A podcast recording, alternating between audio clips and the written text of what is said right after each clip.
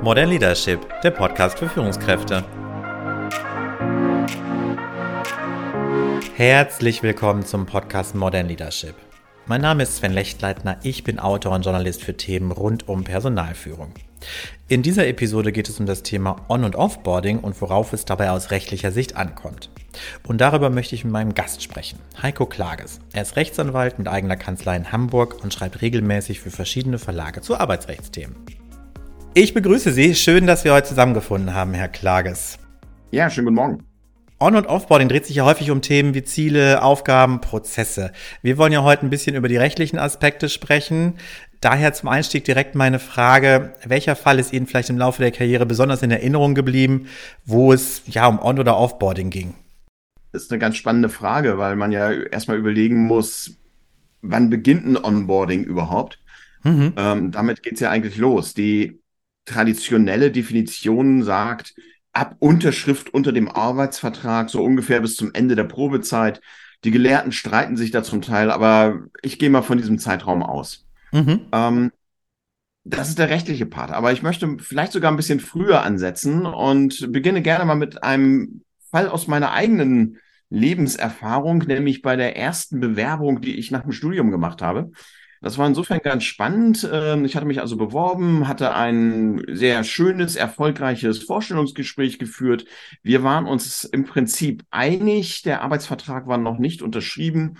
Wir gingen also schon durch das Büro, lernten die späteren Kollegen kennen, ähm, klärten die Frage mit dem Firmenfahrzeug. Das war so alles schon am Werden. Ähm, und unmittelbar bevor dann der Vertrag unterschrieben werden sollte, tauchte noch eine weitere Bewerbung auf, nämlich die Bewerbung einer schwerbehinderten Dame. Mhm. Die war dann vorzuziehen. Äh, nicht falsch verstehen, das finde ich völlig okay, dass die vorzuziehen ist. Ähm, mein Problem war nur, es war meine erste Stelle. Ich war hochgradig motiviert, hatte eigentlich alles in trockenen Tüchern. Ähm, ja, und dann kam das. Das war so ein bisschen eine kalte Dusche. Äh, das habe ich ohne ähm, tiefere persönliche Schäden überstanden. Aber sowas muss nicht sein. Also da sollte man vielleicht auch als Arbeitgeber darauf ansetzen und darauf achten, dass solche Dinge nicht passieren. Das vielleicht so aus der eigenen Praxis, ähm, aus meiner eigenen Lebenserfahrung, weil das etwas unschön war. Aber ich habe auch einen spannenden Fall für Sie. Mhm. Ähm, aus der äh, Beratung eines Mandanten. Das war also ein Arbeitgeber, der hatte einen neuen Mitarbeiter eingestellt. Da war der Arbeitsvertrag dann bereits unterschrieben. Ähm, und zwar war das ein Mitarbeiter, der auch einen Transporter fahren sollte. Und für den Arbeitgeber war das völlig klar, wir haben einen Transporter mit 4,25 Tonnen. Das war für den völlig gesetzt, da hatte er überhaupt keine Frage dran. Das Problem war nur, der Mitarbeiter hatte keinen Führerschein für 4,25 Tonnen, sondern der durfte nur bis dreieinhalb fahren. Mhm. Das stellte sich dann am ersten Tag, glücklicherweise noch am ersten Tag, bevor er äh, dann das erste Mal auf das Fahrzeug stieg, heraus, der durfte das Fahrzeug nicht fahren. Und das war dann tatsächlich ein Problem, wo man im Onboarding aufpassen muss, wie geht man damit um? Ähm, hätte man nicht vielleicht vorher auch schon mal sich den Führerschein angucken sollen als Arbeitgeber? Ähm, das wäre ganz gut gewesen. Aber es, ist hier psychologisch ein völlig klares Ding gewesen. Für den Arbeitgeber war es klar, Transporter hat 4,25 Tonnen. Punkt. Ähm, er stellte das überhaupt nicht in Frage. Nur für den Mitarbeiter war es halt so nicht klar. Und das sind Dinge, die müssen nicht sein. Und das ist nachher vor Gericht gelandet oder, oder hat man Nein, sich geeinigt? Sich dann geeinigt, mhm. ähm, dahingehend, dass der Arbeitgeber dann irgendwann gesagt hat, naja gut, okay, das habe ich vielleicht selber auch nicht klar genug trans äh, transportiert. Ähm, die haben dann eine Regelung gefunden, ähm, dass der Arbeitgeber dann quasi den Führerschein dann noch bezahlt hat. Und der Mitarbeiter ist inzwischen auch seit sieben oder acht Jahren wunderbar dabei. Das läuft also alles ganz toll. Ähm, nur man musste das halt nochmal klären. Und diese, ja, diesen Schock am Anfang, am ersten Arbeitstag, hätte man sich für beide Seiten durch bessere Organisation locker sparen können. Mhm.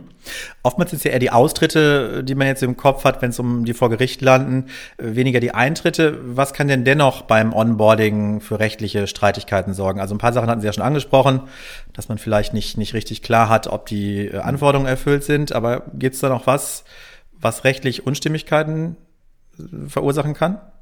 Ja, eine Sache gibt es auf jeden Fall und die landet auch tatsächlich immer mal wieder vor den Gerichten, äh, insbesondere bei den größeren Unternehmen, die einen Betriebsrat haben und mehr als 20 äh, Mitarbeiter beschäftigen, die wahlberechtigt für den Betriebsrat sind. Da ist es ja so, dass der Betriebsrat vor der Einstellung anzuhören ist. Dem sind Unterlagen vorzulegen, und zwar umfangreiche Unterlagen vorzulegen.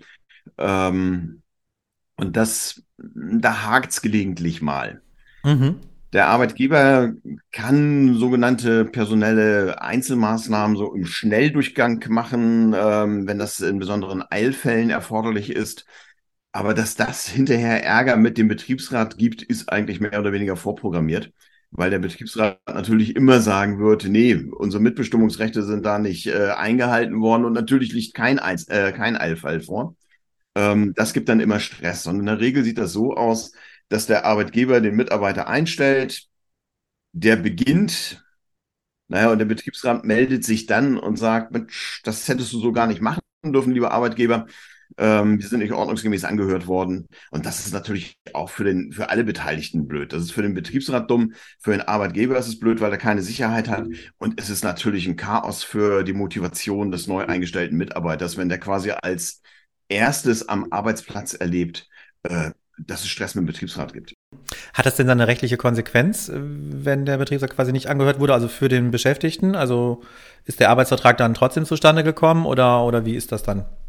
Naja, das ist tatsächlich ein Problem für den äh, Beschäftigten, wenn das Arbeitsgericht ähm, nicht der Ansicht ist, dass denn zum Beispiel ein Eilfall vorlag und der Arbeitgeber also ohne Zustimmung des Betriebsrats hätte einstellen dürfen. Ja, dann ist das mit dem Bestand des Arbeitsverhältnisses halt so eine Sache. Ähm, das kann also dazu führen, dass der Arbeitsvertrag unwirksam ist. Mhm. Welche rechtlichen Bestandteile dürfen denn in keinem Onboarding-Prozess fehlen? Also klar, der Arbeitsvertrag wahrscheinlich, den sollte man vermutlich machen. Gibt es denn noch Vereinbarungen, die man treffen sollte? Ja, ich würde das sogar ein bisschen präzisieren. Den Arbeitsvertrag sollte man nicht nur machen, sondern den Arbeitsvertrag muss man machen. Es gibt ein sogenanntes Nachweisgesetz, in dem steht drin, was in oder welche Informationen der Arbeitgeber dem Mitarbeiter geben muss. Ähm, das muss nicht zwingend im Arbeitsvertrag geschehen. Das könnte also auch in einem gesonderten Dokument passieren.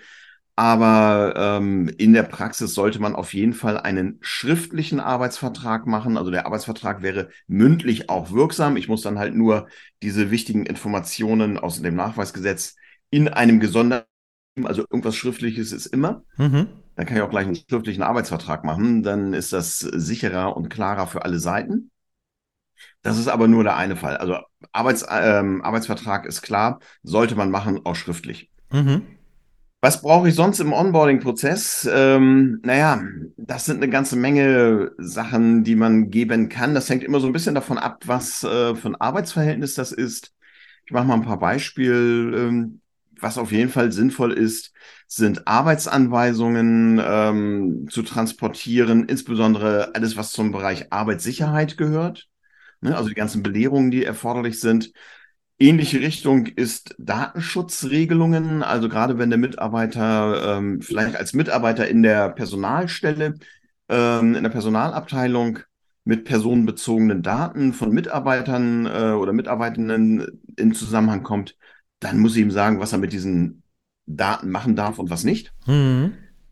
Wenn das ein Mitarbeiter ist, der Dienstreisen äh, machen soll, dann würde ich im Onboarding-Prozess immer klar machen, wie läuft das eigentlich mit diesem Verfahren bei Dienstreisen? Also wer bucht was? Äh, erste Klasse, zweite Klasse, Fünf-Sterne-Hotel, Ein-Sterne-Hotel.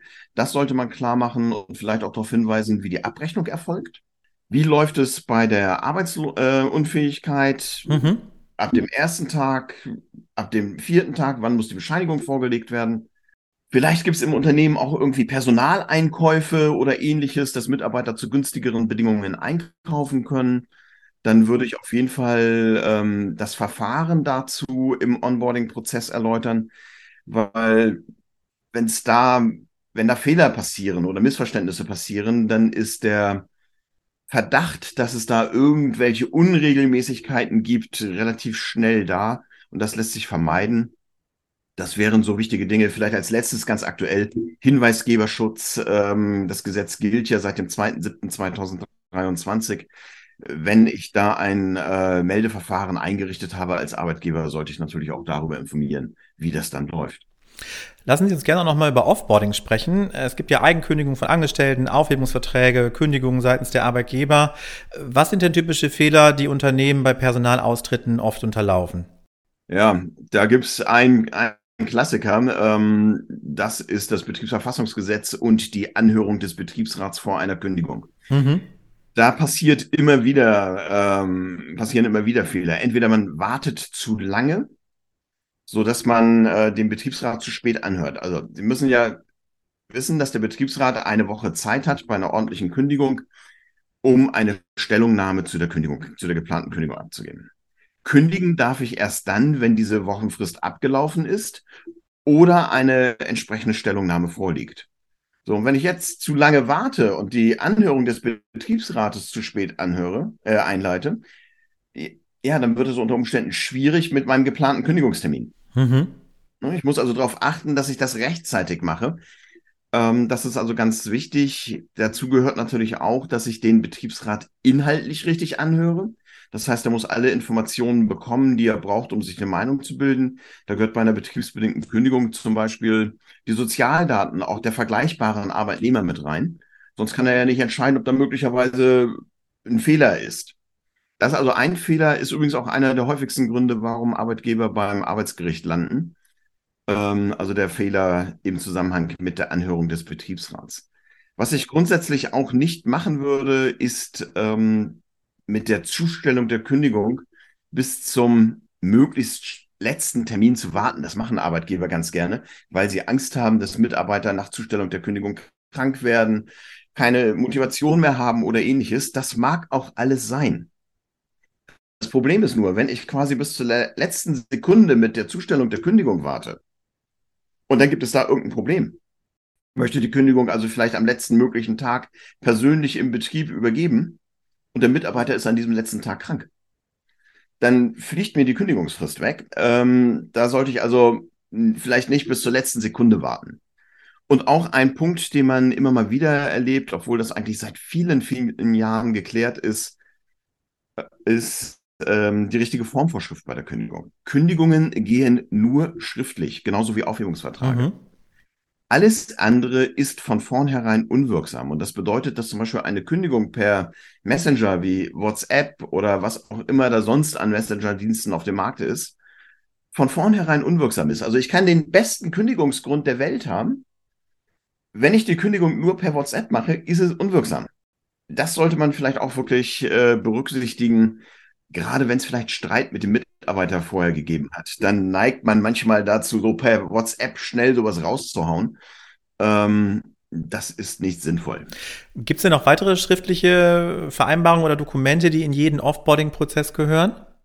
Ähm, ja, es gibt vielleicht so ein paar Sachen, ähm, die man machen sollte. Auch das hängt natürlich immer vom Arbeitsvertrag ab. Äh, also zum einen brauche ich natürlich die Kündigung oder den Aufhebungsvertrag, wie eben besprochen. Dann sollte ich vielleicht noch mal darauf hinweisen, dass denn ähm, Datenschutzregelungen und das Datengeheimnis auch nach Ende des Arbeitsverhältnisses weiter gelten. Also ein Mitarbeiter aus der Personalabteilung, ähm, der darf auch nach dem Arbeitsverhältnis nicht die ihm bekannten Mitarbeiterdaten verwenden, um jetzt vielleicht selber Versicherungen zu verkaufen. Mhm. Ähm, eine Urlaubsbescheinigung ist vorgesehen. Ich muss also mitteilen, wie viel Urlaub hatte der Mitarbeiter im Laufe des Jahres. Natürlich der, das Zeugnis aus meiner Sicht ähm, ein Gerichtsverfahren, das sich auf jeden Fall vermeiden lässt. Zeugnisstreitigkeiten äh, muss man sich als Arbeitgeber eigentlich nicht geben. Das äh, macht keinen großen Sinn. Was ich überlegen sollte, ist, ob ich ein Wettbewerbsverbot mit dem Mitarbeiter brauche. Das habe ich unter Umständen schon äh, im Arbeitsvertrag geklärt. Aber ich kann es natürlich auch später noch schriftlich vereinbaren. Nur dann muss ich halt wissen, ähm, dass mich so ein Wettbewerbsverbot auch Geld kostet. Mhm. Damit es wirksam ist, äh, hat der Mitarbeiter Anspruch auf die Hälfte seiner zuletzt bezogenen Vergütung für die Dauer des Wettbewerbsverbotes. Das muss ich mir überlegen, ob das ein Arbeitsverhältnis ist, wo das Sinn macht oder nicht. Bei Führungskräften mag man das gerne annehmen. Ähm, bei Mitarbeitern, die normale Sachbearbeiterpositionen haben oder ähnliches, wird das in den meisten Fällen nicht erforderlich sein. Abgesehen von den rechtlichen Aspekten, welche Rolle nehmen denn Führungskräfte beim On- und Offboarding ein? Aus meiner Sicht ganz klar, das ist eine entscheidende Rolle. Ähm, gerade beim Onboarding-Prozess ist das ganz, ganz wichtig, ähm, dass da die Führungskräfte eine vernünftige Rolle spielen, auch eine aktive Rolle spielen und dass nicht nur irgendjemand anders, äh, vielleicht der mittleren Führungskraft oder Führungskraft auf der mittleren Ebene überlassen, sondern selber sich darüber klar sind, dass sie als Führungskraft den Prozess einmal zu gestalten haben. Ganz, ganz wichtig. Aber dass es natürlich auch für den neuen Mitarbeiter ganz wichtig ist, dass der von Anfang an das Gefühl hat, ähm, dass ihm Wertschätzung gegenübergebracht wird. Dazu, und dazu gehört eben, dass auch so eine Führungskraft im Onboarding-Prozess mal erscheint.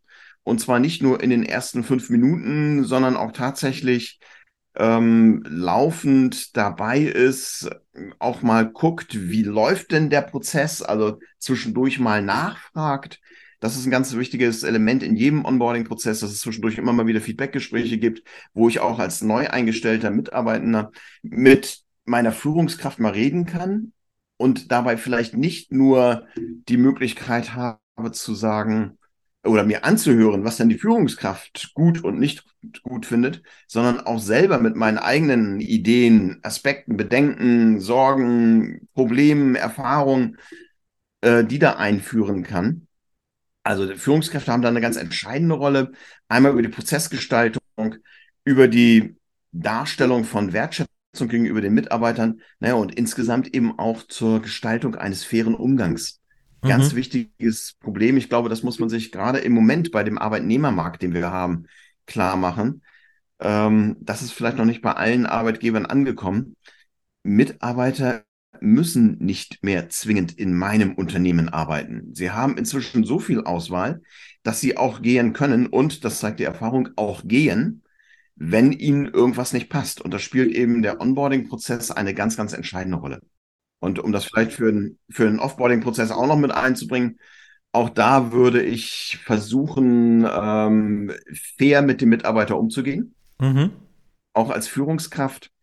Es mag Fälle geben, wo die, das Verhältnis so aufgeheizt ist, dass das schlichtweg und einfach nicht mehr möglich ist. Aber ich würde es auf jeden Fall probieren, als Führungskraft, äh, auch im Offboarding-Prozess sehr fair mit dem Mitarbeiter umzugehen und auch transparent umzugehen. Äh, aus einem ganz simplen Grund. Dieser Mitarbeiter spricht mit anderen Menschen darüber, welche Erfahrungen er mit mir als Arbeitgeber gemacht hat. Mhm. Und wenn seine letzte Erfahrung ist, dass er das Gefühl hat, man sei unfair mit ihm umgegangen, ist das keine gute Werbung für mich als Arbeitgeber. Wenn Sie unseren Zuhörerinnen und Zuhörern zum Abschluss noch einen ultimativen Tipp für optimales On- und Offboarding an die Hand geben könnten, welcher wäre das?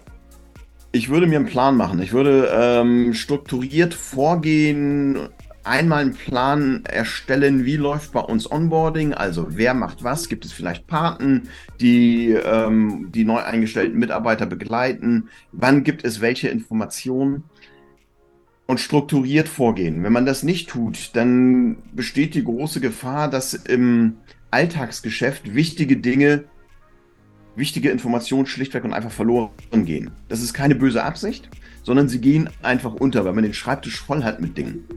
Also ich würde mir einen Plan machen, welche Schritte im Onboarding-Prozess wann von wem gemacht werden, den dann auch ähm, konsequent ab, ab, äh, abarbeiten und vor allen Dingen auch gucken, was läuft eigentlich gut dabei und was nicht und den gegebenenfalls halt auch anpassen. Aus meiner Erfahrung ist das eine sinnvolle Idee, ähm, das einmal strukturiert niederzulegen und dann strukturiert abzuarbeiten. Das hat auch den Vorteil, dass einem wesentliche rechtliche Dinge eigentlich nicht untergehen, weil ich sie ja in diesen Plan mit einbauen kann. Ich danke Ihnen für dieses Gespräch, Herr Klages. In diesem Sinne verabschieden wir uns von den Zuhörern und Zuhörerinnen. Ich wünsche allen gute On- und Offboarding-Prozesse. Machen Sie es gut und bis zum nächsten Mal.